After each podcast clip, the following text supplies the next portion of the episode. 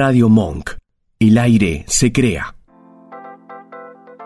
Bienvenidos a Mi Lado B, un espacio dedicado a los sentidos. Dale, prepárate, vamos a disfrutar de un nuevo encuentro.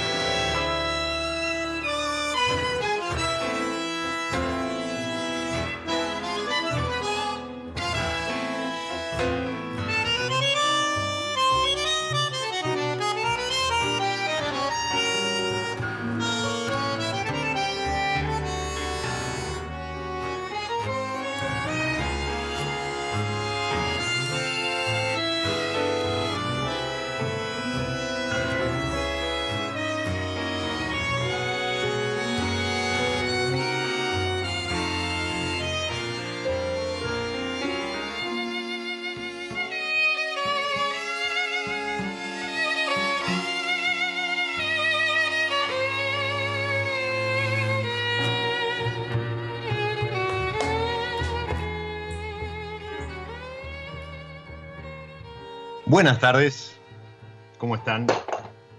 Bienvenidos a la nueva pausa, nuevo recreo para los sentidos, el espacio este de disfrute que proponemos desde mi Y mm, iniciamos un episodio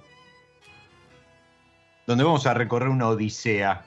Y justamente lo hacíamos con un tangazo de Ramiro Gallo, que forma parte del álbum Astor 2020, un, álbum que, hace un par de años lanzó Adam Tully, guitarrista y productor, y juntó a, nuevas, no voces, sino nuevos sonidos piazoleanos en honor al gran Astor, y entre ellos incluyó este, eh, Ramiro Gallo, violinista santafesino, haciendo nada más ni nada menos que Odisea, un tema propio que sonaba de esta manera.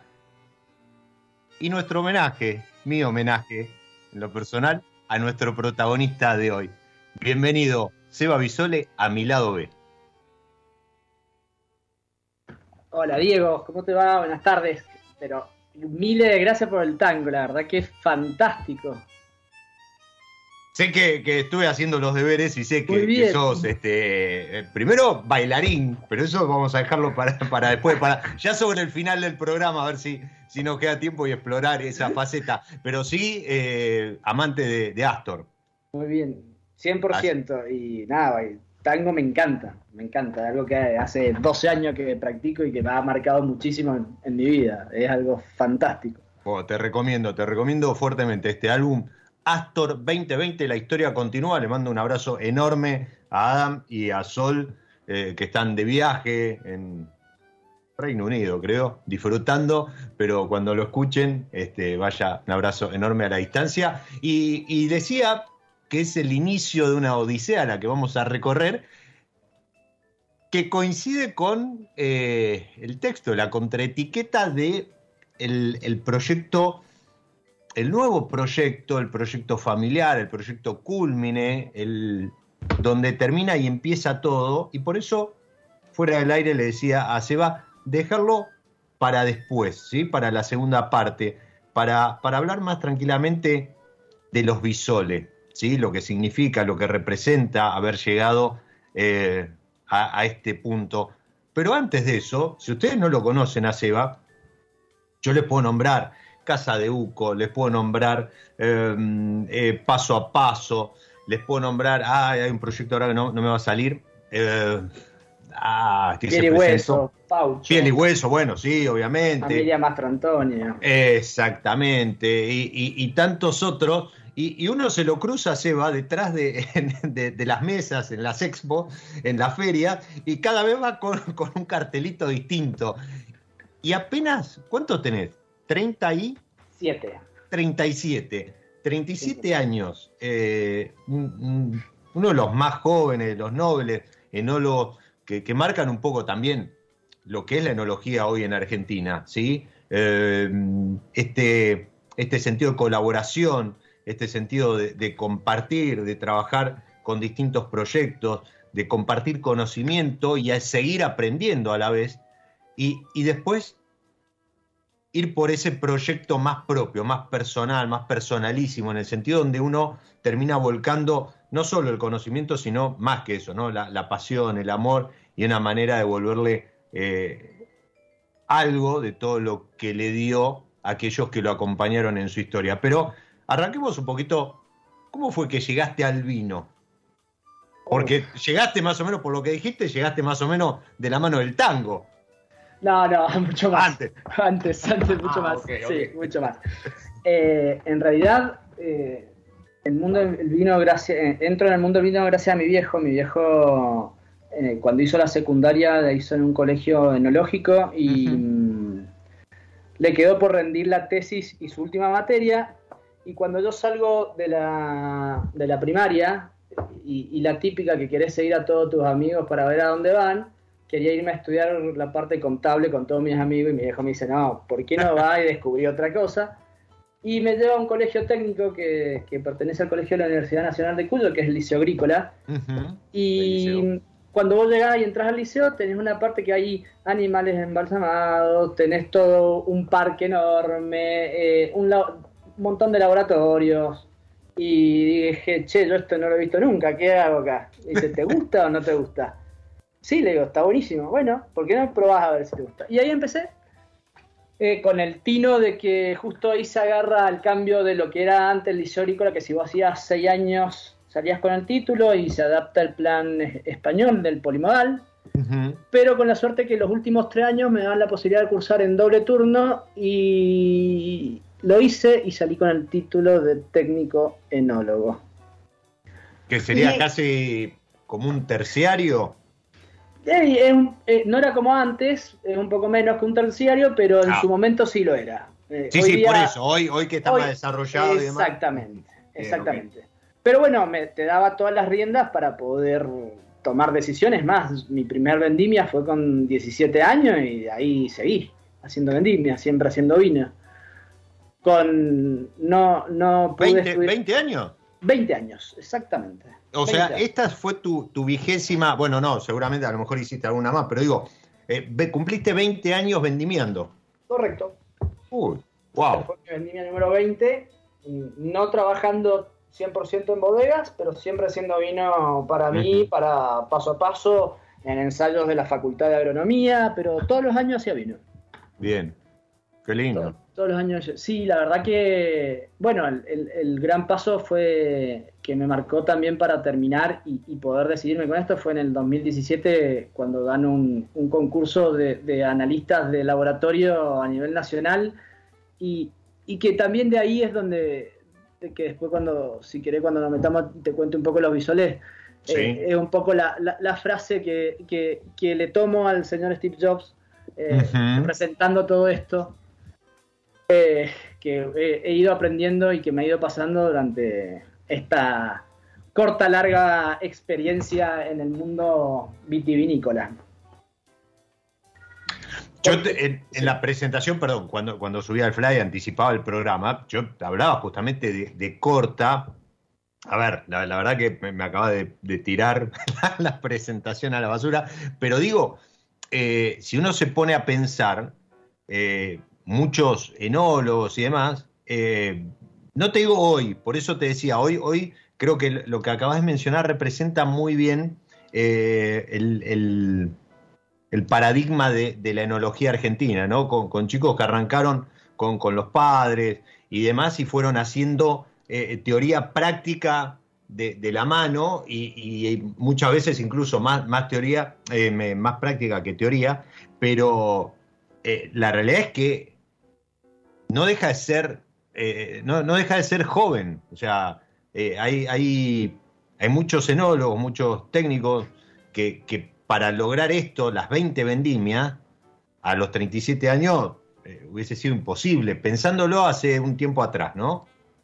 Sí, en, realidad también depende mucho de cómo uno se vaya, se vaya encaminando. Y, esto lo que es lo bueno de que me ha ido pasando no, no ha sido craneado. Eh, siempre han ido apareciendo oportunidades y por alguna razón, motivo de circunstancias, siempre me he ido para el lado del vino.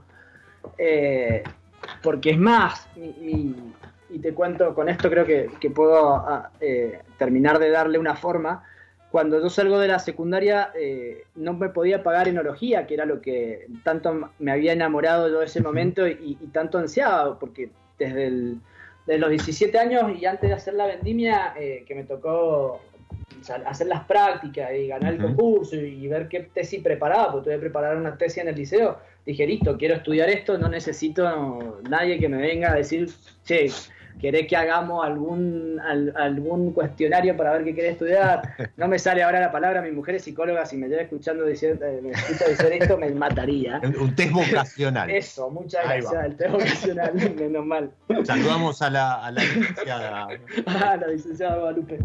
Eh, y no lo tuve que hacer porque me encantaba, pero como no tenía los recursos para pagármela y no me animaba a trabajar eh, y, a estudiar a la vez, porque si perdía el trabajo no podía mm. estudiar, me puse a estudiar agronomía.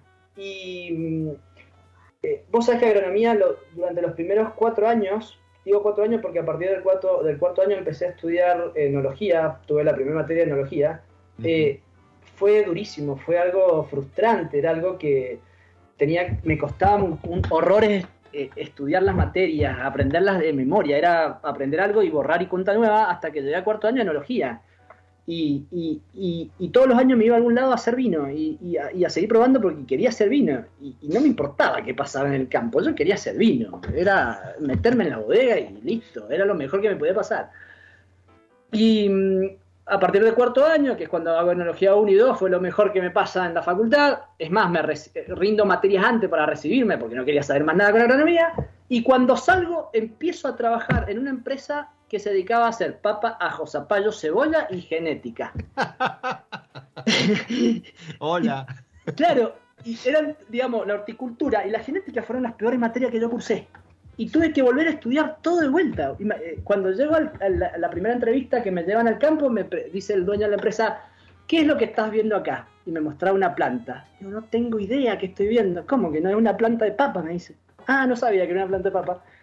Y el tipo me dice, bueno, listo, me gusta porque no sabes nada y te voy a formar a mi manera. Y así empecé a trabajar. Tuve dos años y medio trabajando en una empresa que tenía viñedo, pero no hacía vino. El vino lo seguía haciendo yo por mi, por mi parte. Eso es lo que digo que por más que tengas eh, distintas alternativas o distintas opciones, eh, uno es el que siempre se va haciendo su camino eh, en lo que le gusta y le van apareciendo oportunidades, es cuestión de saber buscarlas. hay mucha gente que tiene que llegar a una empresa y que esa empresa le pueda y le permita abrir caminos. como hay otra gente que puede salir a buscarlas en el medio, pero hoy día a mí lo que me ha permitido tener estas vendimias encima, y creo, no, digo experiencia porque me falta un montón, eh, ha sido eso, ha sido que creo que he sabido, he tenido la suerte de aprovechar las oportunidades. con, el grupo de, contadores te, volviste a cruzar? Supongo que sí. Sí, tengo, seguimos teniendo y la mayoría fue terminó estudiando eh, en el Martín Zapata, la mayoría se fue al Martín Zapata y otro a, otro colegio que se llama San Andrés, eh, San Buenaventura, y después terminaron yendo a, la parte contable. Y sí, hay uno que terminó siendo médico. Eh, pero sí, me sigo juntando, somos tenemos un grupito de 5 o 6 que todavía quedamos de la, yo estoy hablando de la primaria hace muchos años atrás. Sí, sí. era joven. Eh, pero sí, soy el que, tiene que llevar asados a, tiene que dar vino a los asados. esa era la, siguiente pregunta. Y, mm, tu viejo con la con la tesis, la última materia y demás. Y así nace mi el proyecto de la familia, en realidad. Ah, bueno, bueno, está bien. Dejémoslo, dejémoslo, pues falta para llegar a eso. Así nace este, Ahora, ahora, ahora vamos a ir. Eh, mira, qué, buen pie ese. Pero decíamos, terminaste el, secundario, el liceo, ¿sí? Con tu título de técnico. Dijiste, no puedo estudiar enología porque hay que poner mucha plata y demás. Fuiste a estudiar agronomía. Terminaste agronomía, te fuiste a laburar a, la empresa esta de las papas, los ajos y demás. Y el vino, porque, o sea, vos decís, yo seguía haciendo vino, pero. Seguí, Seguía haciendo vino en después de la secundaria, en la, en la bodega que, hice las pasantías, seguí dos años más eh, yendo a hacer vendimia, ellos me propusieron quedarme y eh, eh, no acepté por una cuestión de que quería terminar de, estudiar para realmente dedicarme a eso. mi, viejo dentro de las muchas cosas que me, que me enseñó y que me sigue enseñando fue esto de estudiar. Estudiar, va, seguir haciendo lo que quiera, pero no le saques el foco al estudio. Eh, que eso después es lo que te va a dar herramienta. Y dicho y hecho, una, yo jugaba al básquet y, una de las de lo que me permitió pagarme, por ejemplo, el preuniversitario para entrar a la facultad fue haber sido entrenador de básquet y también lo dejé por la facultad. Hoy día volví a jugar hace un tiempo, pero siempre el, objetivo fue el estudio. Después de esta, que fue en la bodega Rutini, después de haber estado trabajando ahí casi tres años en las vendimias, eh, seguí trabajando en la bodeguita experimental de la Facultad de Ciencias Agrarias, eh, haciendo vino, em, más que nada ayudando desde la, desde la bodeguita y después en cuarto año ya metido dentro de la cátedra con, con proyectos eh, mucho más científicos. Eh, la, facultad, la facultad lo que tenía era que elaboraba pequeños ensayos para distintas bodegas. Entonces mm. se tomaban protocolos, se armaban y se elaboraba. Y después de ahí eh, estuve dos años en Escorihuela, em, donde cuando me recibí era una de las opciones para seguir, que después no, no, no pude seguir. Y después también, sí. No, no. Ah, y, nada, y de ahí después ya en el cuarto año de la facultad también empezamos con Norbert a hacer paso a paso, que no, no sabíamos que se llamaba paso a paso, pero empezamos a hacer... A hacer a hacer vino. Empezamos a hacer vino, paso a paso el nombre aparece en el 2015 por una causalidad también, eh, no fue pensado. Y empezamos a hacer vino por esto, porque, che, escuchame, venían todos y decían, vos estás estudiando agronomía y tenías dos opciones, o te preguntaban de planta qué le pasaba al limonero al jazmín de la abuela, o che, ¿por qué no traes vino? Entonces, bueno. Se me ha bicho. Me, sigue pasando. La, amiga de mi mamá me dice, ay, mire, tengo un limonero que no me da limón. Y señora, no sé, pueden ser tantas cosas. Eh, pero pasa. Eh, y nada, y empezamos a hacer vino por eso, como hobby para tener nosotros, para los amigos, para la familia, todo lo que aprendíamos en la cátedra, pues Norbert también empezó en la cátedra, empezar a elaborarlo en conjunto, probar, nos hemos mandado nuestros mocos. Eh, una vez tenía un vino que era tinto, lo dejé rosado. e imagínate por la, la cantidad de, anhidrido que le metí. Eh, ah, bueno, o sea. Claro, lo, de, lo decoloré, sí, sí, sí. Bueno, después tuve que usar agua oxigenada para que volviera el color. Eh, nada, un montón de cosas que siempre he ido aprendiendo desde la parte Microvinificaciones, se Sí, sí, sí, sí. Sí, sí, eh, que era la realidad, eran muchos ensayos y, dentro de todos esos ensayos hacíamos lo nuestro y en lo nuestro tratábamos de sacar, de probar lo mejor y de, innovar con, para mejorar lo, malo que, también tenías como conclusiones a veces.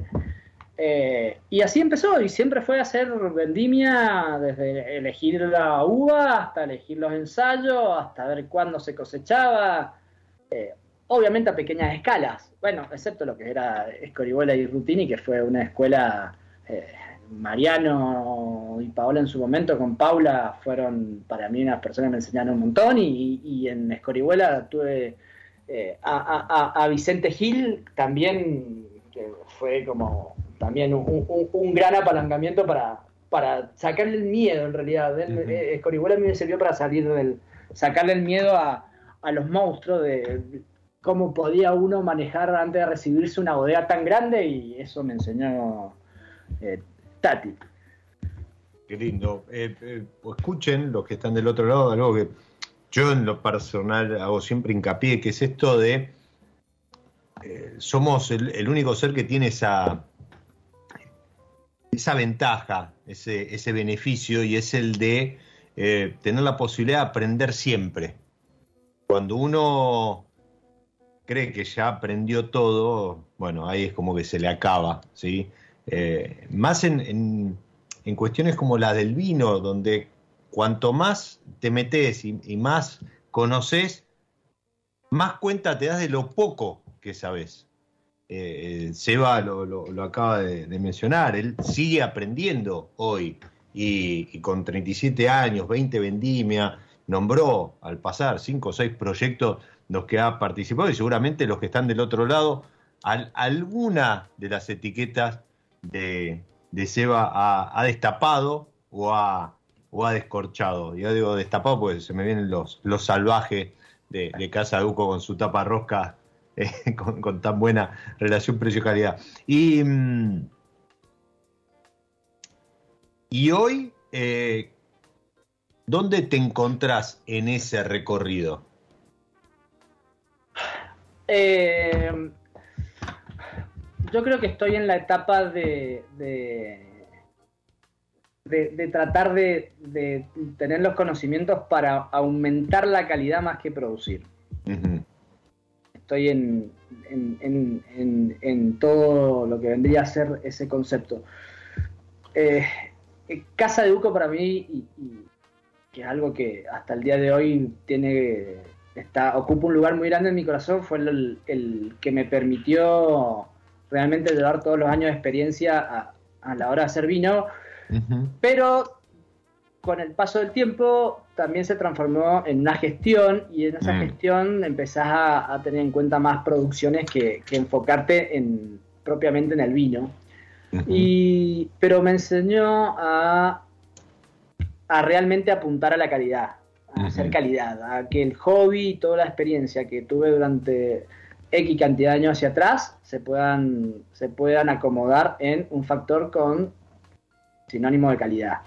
Y no con esto quiero decir que todos los vinos que se hagan o la gente que hace vino no sean de calidad, pero llega un punto en donde el poder enfocarte en cada, en, cada parte de que forma la palabra vino, desde el principio al fin, hay que, hay que estar muy, muy involucrado y no tener un producto para salir a venderlo.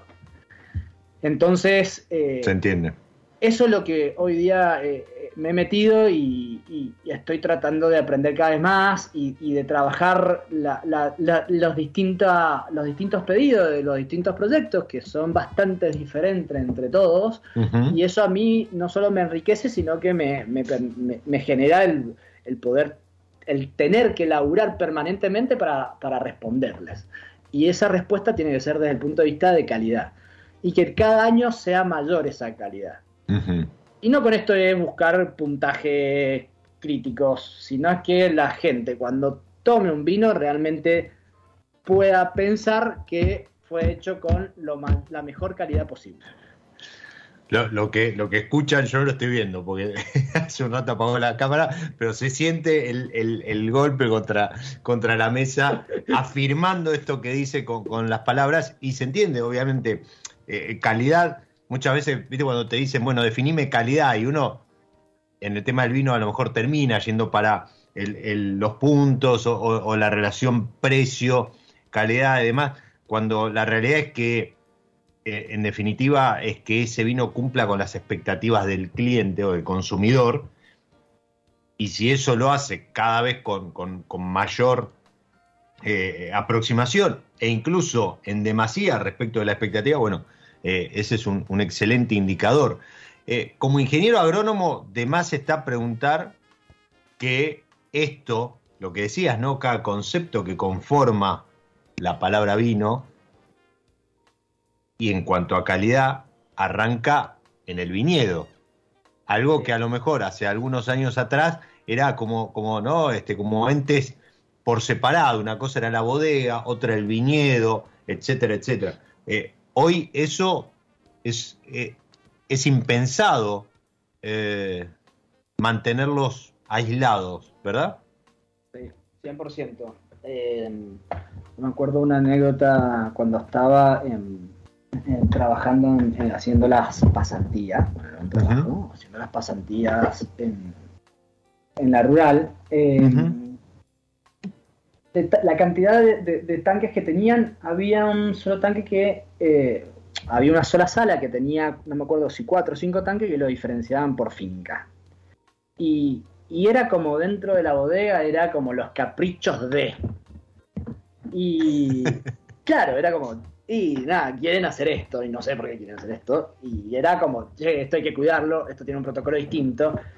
Y mm, preguntando, claro, te decían es, mirá, los vinos que salen de cada una de las fincas son totalmente distintos, los manejos son diferentes, eh, se está estudiando el porqué, estamos viendo, pero... Y, y, y, eso hoy día es al revés, digamos, hoy día vos podés entrar a algún lugar y, y tener directamente eh, por un lado, Chacalves por otro, eh, piedra por acá, arcilla por acá, cono aluvional por un lado, cono aluvional por el otro. Y te estoy hablando en un proceso de, 20 años y lo que queda todavía por explorar. Eh, pero hoy día el vino sí se piensa directamente desde antes de la plantación. Cuando, cuando, cuando decís y lo que queda todavía por explorar, eh, ¿porque tenés algo en mente o porque claramente, yo, insisto, hace un rato hablamos de calidad y, en eso coincidimos, ¿no? ¿no? No porque haya alguien que esté haciendo vino malo y demás, o sea, este, será en mayor, menor relación precio-calidad o, con, otro, o trabajará con otros parámetros. Creo que hoy el, vino argentino, a diferencia de hace algunos años, hoy no encontrás vino malo en el mercado, ¿no? La, realidad es que hace 25, ya estamos en el 2022, 25, 30 años, eh, a lo mejor descorchabas o destapabas una botella y la, tenías que tirar porque este, por eso también se consumía mucho vino con soda porque era la única manera de, tomarlo. Sí, pero digo, hoy eh, el vino argentino está pasando un muy buen momento. Eh, no, no solo en cuanto a puntajes, de eso este, también da, cuenta el, momento, sino en cuanto a, la aceptación del público y demás. Pero cuando vos le preguntás a, algunos colegas, te, responden que el mejor vino argentino es el que está por venir. Y, creo que en ese sentido, ¿no?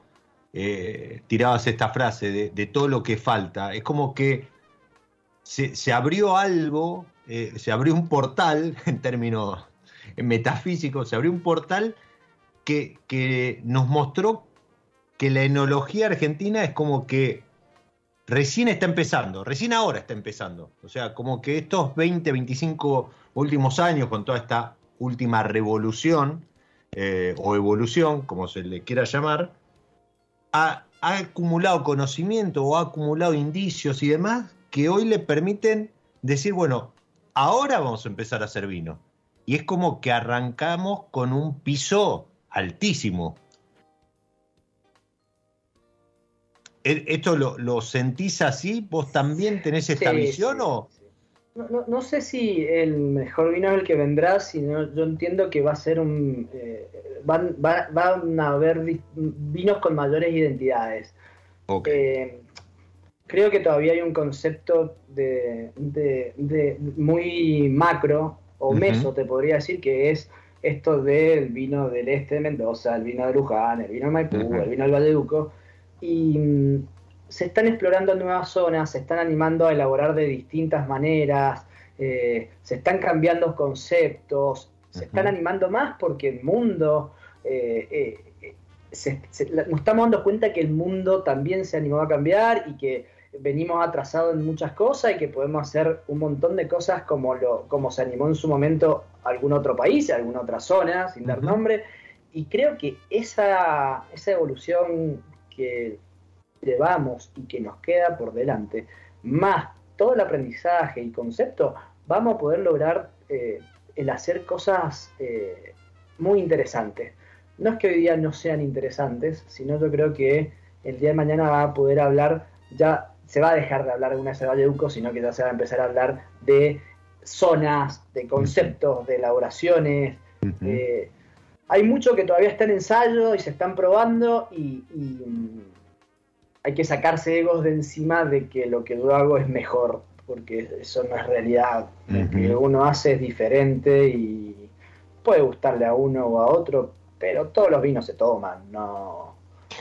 Igual creo que sí, si nos ponemos a pensar, esto es, algo que mientras estás hablando se, se, me está cruzando por la cabeza, si ponemos a pensar de un tiempo a esta parte, hemos virado de hablar de personas a hablar de lugares. Y creo que ese es un muy buen indicio. Sí, y me parece que está que, es interesante. Y me parece que es muy interesante eh, a nivel federal, y, cuando digo a nivel federal me refiero a nivel de Argentina en el mundo. Sí, sí. Eh, no es el enólogo haciendo vinos en X provincia. Sí, sí, o, vino argentino. Exacto yo creo que hay muchos potenciales, hay lugares que van a salir para adelante y, eso hay que hablar, hay que hablar de, del vino del lugar y cómo la expresión y, que después la gente pueda elegir. Digo, hoy día uno se va a, Francia y, por más que hayan chateaux enormes, son los chateaux, tampoco, no, están tan metidos los enólogos, no están metidos... Eh, están metidos los lugares y cómo se hacen los vinos y tratar de que eso sea representativo. No sé si vamos a llegar a eso porque Argentina tiene otro tipo de mentalidad, pero sí creo que podemos hacer una conjunción muy bonita entre lo que somos y lo que el mundo nos está enseñando y nos va a enseñar. Qué lindo, qué lindo. Y, creo que eh, eso es el camino que estamos recorriendo. Y, y en ese recorrer, Seba, luego pegó un volantazo, pero dijo, yo quiero hacer mis vinos, los vinos que a mí me gustan, más allá de, todo lo que vengo haciendo y, una manera también de, por un lado, volcar todo lo que aprendí y agradecerle a aquellos que estuvieron en las malas, en las buenas y acompañando en este camino. Por eso, después de la pausa, vamos a meter una pausa ahora, después de la pausa nos vamos a meter de lleno en los bisoles. Si quieren, si quieren ir chusmeando a ver de qué se trata, arroba los bisole, B larga S, los bisole, guion bajo, vinos de familia en Instagram. Y, si no, bueno, arroba Sebastián Bisole también en Instagram. Hay una, una, de las últimas fotos, justamente la de Don Bisole, ese culpable de que hoy disfrutemos los vinos, que disfrutemos de la, de la mano de Seba y, de lo mucho que esté por venir. Así que, bueno, nada, supongo que habrá este, eh, brindado con él, por él, el, domingo, ¿no? Obvio, totalmente. Bien, bien merecido, bien merecido que lo tiene. Te decía, Seba, metemos una pausa y como episodio a episodio jugamos en esto de hacer un acuerdo entre alguna variedad, alguna etiqueta de San Felicien, que es quien propone este juego, y algo de música. Para hoy elegí un tema que hoy, 21 de junio, comienza el invierno y marca muy bien que estamos dejando atrás esas hojas muertas. C'est une chanson qui nous ressemble. Toi, tu m'aimais et je t'aimais. Nous vivions tous les deux ensemble. Toi qui m'aimais, moi qui t'aimais. Mais la vie séparer ceux qui s'aiment. s'aimant, sans faire.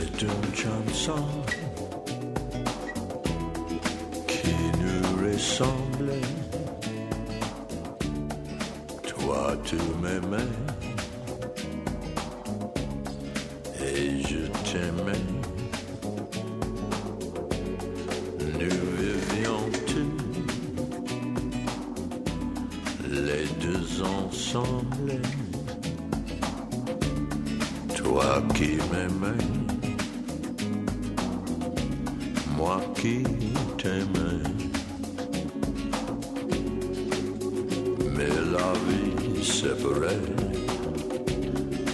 ceux qui s'aimaient tout doucement sans faire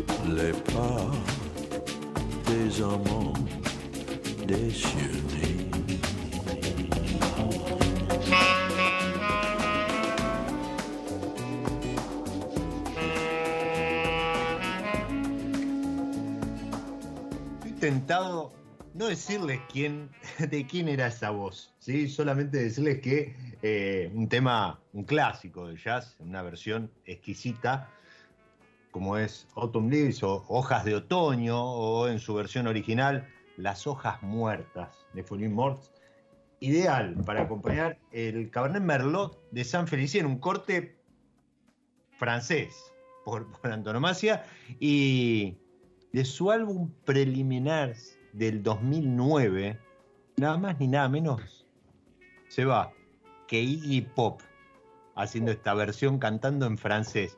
Una locura. eh, Terrible. Hermoso. yo, cre- yo creo que si, si pongo plata arriba de la mesa, este, gano, seguro. Bueno, no sé si alguien podía sacar que era Iggy Pop, pero bueno, un temazo, un temazo en una versión, nada, lejos del Iggy Pop que conocemos eh, habitualmente. Y mm, realmente para, disfrutarlo en este 21 de junio, que acá en Buenos Aires estuvo soleado, hablábamos con el Vasco fuera del aire, muy lindo. En Mendoza la carrera congelada, nieve hasta el fin de semana, en otra, bueno, en la Patagonia ni hablar, los centros de esquí celebrando y por qué no los productores, lo hablábamos con, con Seba hace un rato, los productores también celebrando la gran nevada que va a acompañar esta semana toda la, toda la cordillera, al menos de, de- Cuyo para abajo, porque eso significa agua, señores.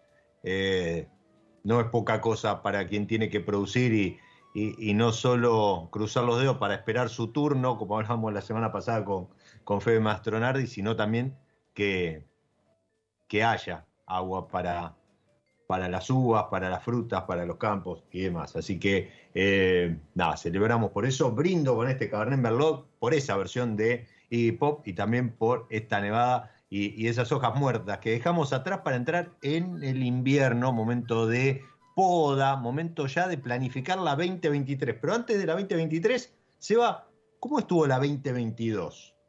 Vos que tocas varios proyectos, pero además ahora vamos a hablar de los bisoles. ¿Cómo, cómo lo viste? Mirá, fue una cosecha con menos rendimiento por heladas tardías y granizo.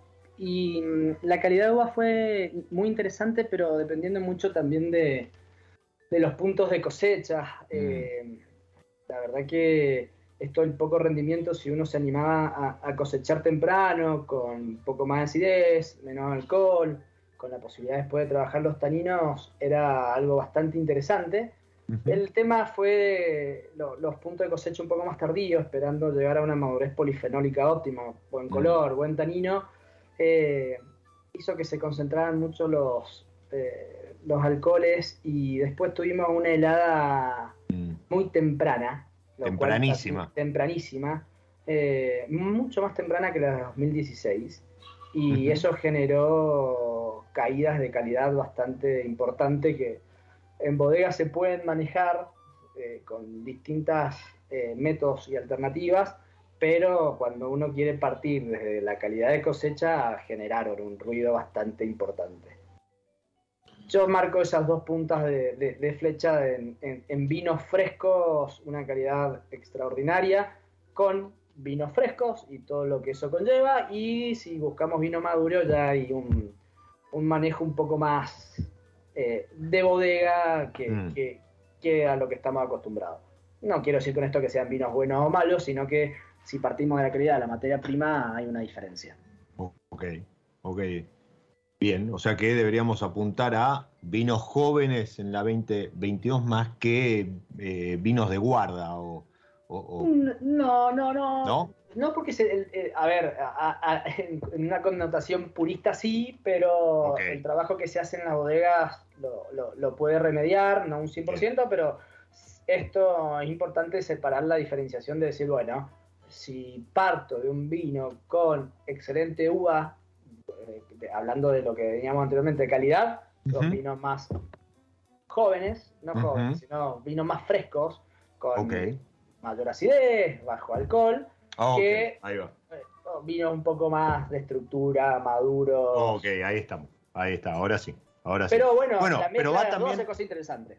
Pero va también con, con una búsqueda, ¿no? O sea, hoy por hoy creo que que, la enología argentina está más, tiende más a ir hacia esos vinos frescos, más, este, yo no, quiero usar la palabra, pero muchos hablan de chupabilidad y demás, em, que hacia vinos estructurados, con peso en boca y demás, que sí, es un, indicador de, madurez, a lo mejor este, en muchos casos por exceso, pero la realidad es que igual, eh, esto hablando de alguna zona en particular, hace un rato mencionábamos eso con, Seba, eh, la diversidad que hoy ofrece todo el territorio. Hablaba que, eh, hablaba, perdón, leía que Santa Fe despertó, creo que Guille Corona utilizó el término despertó y empezó, ya están este, avanzados algunos viñedos en Santa Fe, hay algo también en Misiones.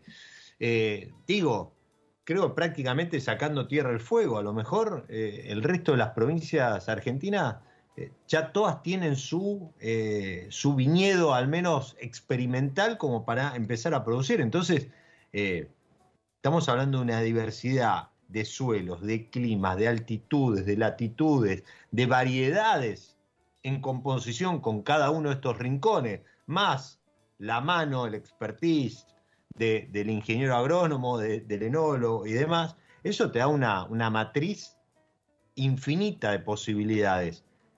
Esto es un poco lo que te comentaba anteriormente de la visión federal y, del sacarse egos de encima y no, el, no es el enólogo que hace vino en otro lado, sino lo que puede explorar la zona, cómo lo puede explorar. Y eso es lo que recién estamos aprendiendo a, estamos naciendo recién, ni gateando. Eh, y queda mucho, mucho por desarrollar. Muchísimo.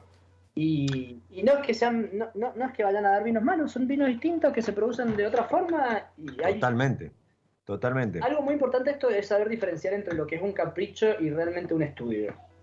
Porque una cosa es un capricho decir, che, yo quiero ir a plantar viña acá sin importarme qué suelo hay, cómo es el clima, dónde la voy a plantar, la, la ubicación ante el sol, el agua, la fertilización, la variedad, el clon, etcétera, a todo lo opuesto a eso.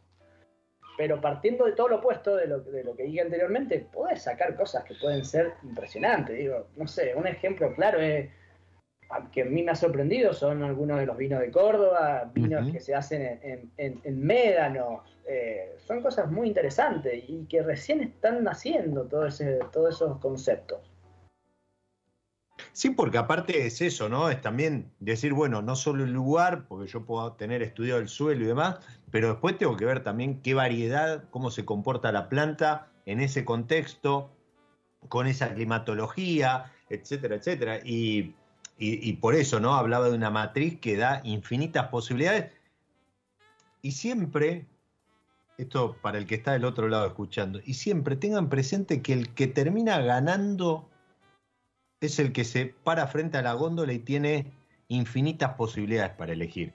Ahí estamos los que eh, tratamos de comunicar, de hacerle llegar algo de todo lo que se hace en la industria, como para que tengan herramientas para que ustedes puedan elegir qué etiqueta descorchar, cuál llevarse a la casa, cuál guardar o, a lo mejor en qué contexto poder sacarle mejor provecho. Pero en definitiva la última palabra eh, respecto de la calidad, respecto del el proyecto elegir y demás, es de ustedes, de los que están del otro lado eh, disfrutando de esta charla, tanto como estoy disfrutando yo, para meternos ahora, en este momento, de lleno en los bisoles. Porque si a este muchacho, con 20 cosechas, 37 años y demás, eh, le faltaba algo, debería estar aburrido entre tantos proyectos, dijo, vamos con el proyecto familiar.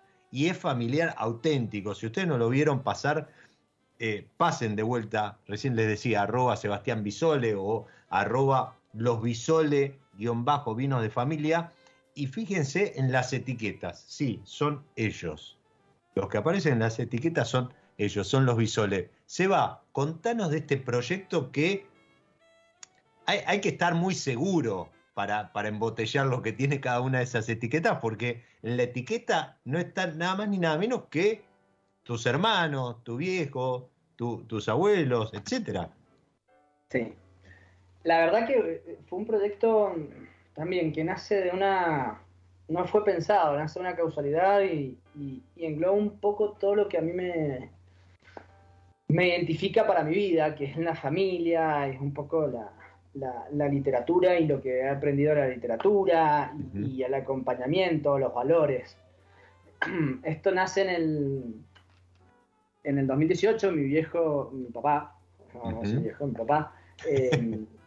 Eh, Más respeto, oiga. Claro, eh, es una persona que estaba bastante enferma y necesita siempre, no es que necesite, yo, yo he visto que si su cabeza está ocupada, lleva mucho mejor todo el tema de su enfermedad y disfruta más el día a día. Entonces, nos propusimos durante mucho tiempo, desde que empezó con la enfermedad, hacer cosas, cosas en conjunto y, en, una vez estando en casa junto a mi vieja, me dice, che, pero hacen tantas cosas porque no hacen vino. dije, sí, ¿sabes qué? Vamos a hacer vino. Entonces empecé, busqué algunos eh, productores que asesoraba en su momento y que sigo asesorando y que compraba uva en, paso a paso. Y llevé un par de, en realidad fueron ocho, eh, casi nueve barricas las que salieron de ahí. Pero mm, llevé vino y empezamos a laburarlo y empezamos con mi viejo, se sumó mi mujer, se sumó mi hermana, se sumaron mis hijos, mamá, todo. Y como no teníamos moledora ni nada, nos quedábamos con mi viejo moliendo hasta tarde, hasta la noche, porque era todo de granado manual. Eran todo maceraciones eh, con racimo entero. Y en una de las tantas veces que nos quedamos juntos, eh, yo le tenía que echar levadura, entonces me dice, mi viejo tenía una, me tenía una lamparita porque estábamos oscura en un lotecito que él tiene en Rodeo la Cruz, y me dice, che, escúchame, ¿está bien lo que le estás echando? Y dije, ahí sale el, ego. eh, escúchame, el que sabe soy yo, vos sos el que tiene la lamparita. Y mi viejo cuando te quiere decir algo no te lo dice, sino que te mira y, mueve la cabeza tipo entre un sí pero en diagonal. Bueno, eso te dice todo. Entonces un, un mira vos. Ajá, claro, ajá, mira, no te puedo corretear como antes, pero mira vos. Y nada, al, al, al fin de año de Sañada, ese mismo año vino y me dijo, che, eh, necesito que me hagas un favor, ¿me acompañarías a comprarme un traje? Digo, ¿cómo un traje? ¿Qué tenés fiesta? ¿No te va a ir a bailar? Me dice, no, ¿sabes qué? Me recibí y me dan el título de enólogo el mes que viene. Digo, ¿cómo te recibiste? Sí, fui, rendí la materia que me quedaba, presenté la tesis y me dan el título, así que de ahora en adelante o los dos sabemos o los dos tenemos la lamparita. Eso hizo el señor con 70 años. Y mm, con algo muy, muy loco, eh, que fue que cuando yo hice la tesis en la secundaria para recibirme enólogo, utilicé eh, el proyecto de tesis que él estaba armando para rendir y que nunca rindió. Entonces la modifiqué con todo lo que había en ese momento y la presenté y él utilizó mi tesis, es decir, su tesis modificada por su hijo, para presentarla y rendirla. Entonces, nada, cuando fui con él a recibir el título con todos sus amigos que habían ido a saludarlo, todo lleno de pendejos de 17 años, 18 años, y el señor con 70 recibiendo el título de neólogo, eh, es como que tu vida hace un clic y te dice, ¿qué onda? ¿Qué estás haciendo? Estás haciendo las cosas bien, estás bien parado, vas, vas bien encaminado, eh, una persona que la está peleando todos los días y todavía te sigue enseñando cosas, ¿qué va a hacer con esto? Dije, de acá en más tengo que armar algo donde me signifique estar unido a la familia, que la familia comparta, que la familia esté, que podamos hacer, pero hacer lo que nos gusta, que sea algo que si nos queremos tomar los vinos, nos los tomamos, si queremos salir a venderlo, salimos a venderlo, pero que sea algo divertido para todos.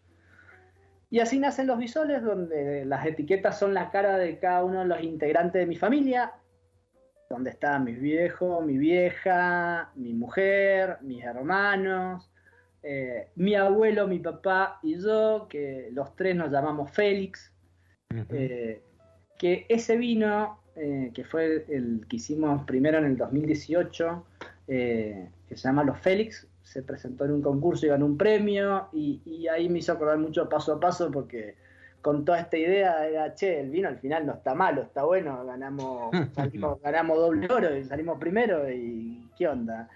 Y, nada, y, nos animamos a salir y armar algo entre todos con las caras y esto que te contaba un poco de, poder usar lo que a mí me, gusta y me, simboliza mucho, que es leer y literatura, ver un poco el, significado que tiene para mí la, Odisea, que es obviamente todo, todas las peripecias que pasa Ulises para volver a su casa y, y eso deja como trasfondo siempre que todo vuelve al inicio, todo vuelve a, las raíces de uno. Y, para mí esa raíz y, eso es la familia. Y hay veces que uno se embarca en hacer un montón de cosas y, e irse y viajar y deja de lado a la familia. Entonces dije, necesito algo que pueda demostrar que mis raíces siguen estando ahí y que cada vez que mire para adelante sepa que está. Y bueno, y así nace el proyecto Después la frase de, Steve también me, marcó cuando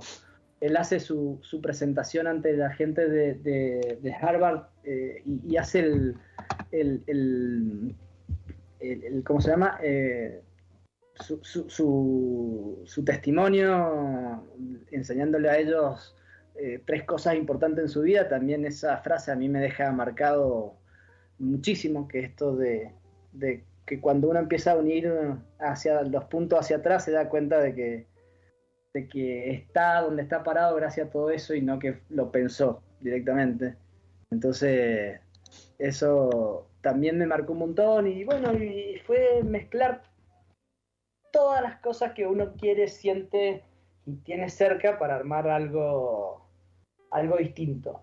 Y, distinto para uno, algunas para otros es como un algo más del montón, pero para mí la familia ha sido algo interesantísimo en el sentido de también elogiarlos a ellos, que son los que están siempre, los que te apoyan, eh, cuando uno está en viaje, está en vendimia, o cuando está comiendo un asado y divirtiéndose entre todos. Entonces fue, fue eso, y, a la hora de explicar el proyecto es no contar esta introducción, pero después contar quiénes son cada uno de los que aparece en la cara, por qué están mis cuñadas y su esposo, por qué está mi hermana y, su novio, que ya es más que es su marinovio por los años que llevan juntos. Eh, quién, por qué se usaron cada uno de las variedades. Eh, hay un Petit Verdot Pinot Noir y, está representado por, por mi cuñada y mi concuñado, y mi cuñada es el Petit Verdot y mi concuñado el Pinot Noir, y y contar las anécdotas, porque cada una es cada variedad, a qué se dedican, qué hacen.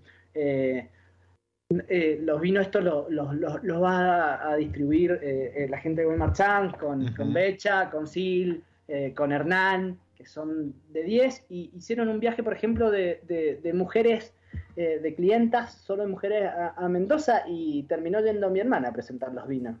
Entonces, esas cosas, y, mi hermana, mirá que puede saber de historia que se hizo que no, pero vos le preguntás, che, ¿por qué utilizaste un complejo de levadura en un Saccharomyces? Y mi hermana te va a mirar, es contadora, te va a decir, no entiendo en qué idioma estás hablando. ¿Qué lo que? Pero fue, contó quién era cada uno, quién era, por qué estaba su cara, quién era mi mamá, quién era mi papá, cómo había nacido el proyecto. Y eso es un poco, esa diversión. ¿eh? El día de mañana, che, ustedes van a Buenos Aires, quieren hacer una presentación, vayan y diviértanse que la historia atrás de esto es real y no hay nada inventado y, pueden divertirse todos juntos y tomar lo que yo creo que puede ser un buen vino. Eh, Mira, Seba, yo, a ver, lo único que sé es que hace 10 minutos estoy con un nudo en la garganta eh, impresionante por, la historia que acabo de contar, que no la conocía, pero creo que, mm, si me permitís, voy a leer la contraetiqueta, ¿sí? de, los bisoles. Yo es el único que probé, me encantó. Es un, eh, es un corte 33 Merlot, 33 Franc, 33 Sauvignon. Como bien decís, lo, lo, representa, lo distribuye, lo, lo cuida y mima la gente de Buen Marchand de la mejor manera posible, como hace con, con todos sus proyectos, pero justamente con, este, porque también ¿no? es, eh, es un poco eh, haberlo visto nacer. La contraetiqueta de la que recién hablaba Seba dice lo siguiente. El inicio de una odisea, un deseo fortalecido en el tiempo, un camino que se hace posible por los hechos del pasado. Y ahí cita Steve Jobs con, con sus palabras que dicen, no se pueden unir los distintos puntos mirando para adelante, se pueden unir únicamente mirando hacia atrás no dejes de confiar que de alguna manera los puntos se unirán en el futuro para lograr lo que tanto deseas. Como les digo siempre, no, no renuncien a sus sueños. Eh, son palabras mías, no están en la contraetiqueta. Eh, creo que si uno pone pasión, pone deseo, pone, pone el corazón en aquello que hace, tarde o temprano alguien en algún lugar del universo les va a dar eso que, es de ustedes, como los Bisoles, como la familia, como este proyecto enorme que es el, bebé mimado de, Seba y que tanto lo, representa a él y a su familia. Y, y obviamente a, todo lo que le enseñó y le sigue enseñando su, su viejo, su padre. ¿sí? Eh, se va, se nos fue el episodio. Déjame cerrar copa en alto por, por esto, ¿no? Por, por los sueños, por la familia, por tu proyecto, para que siga creciendo, pero que siga creciendo en eso, en transmitir un mensaje que va más allá del vino. Creo que, que lo mejor que nos puede pasar es eso, ¿no? No solo quedarnos en lo técnico, en los libros, en la práctica, en el viñedo, sino que mirar para los costados, mirar para atrás y, saber que hacia adelante está la, recompensa. Exactamente. Miles de gracias, Dieguito. La verdad que se me pasó rapidísimo y, lo he disfrutado 100% y bueno, gracias por el tiempo para contar y compartir. Y a lo que dijiste sumo el agradecer. Siempre es importante agradecer a donde uno está y todo lo que ha pasado y, eso, disfrutar de la gente que tiene al lado. No necesita viajar a ningún lado. Con mirar a un costado y saber que tiene hijo, hermano, padre, abuelo, lo que sea, puede disfrutar historias excelentes. Y eso lo van a hacer viajar en el tiempo. Totalmente. Creo que, si algo nos dejó la pandemia es, eso también, ¿no? Darnos cuenta de, lo mucho que tenemos para agradecer y que en el día a día a lo mejor no, no les prestamos atención. Eh, Seba, gracias a vos también por, por el tiempo y por haber compartido esta hermosa historia. Un abrazo enorme, salud para todos. Abrazo. Y a los que están ahí del lado, del otro lado, perdón, como siempre les digo también, gracias por haberse sumado, por haber disfrutado. Espero que así lo hayan hecho este gran momento, esta gran charla con, con Seba. Como siempre les digo, soy Diego Migliaro, este es mi lado B y les deseo que disfruten. Chao. Nos encontramos en cualquier momento en otro episodio de Mi lado B.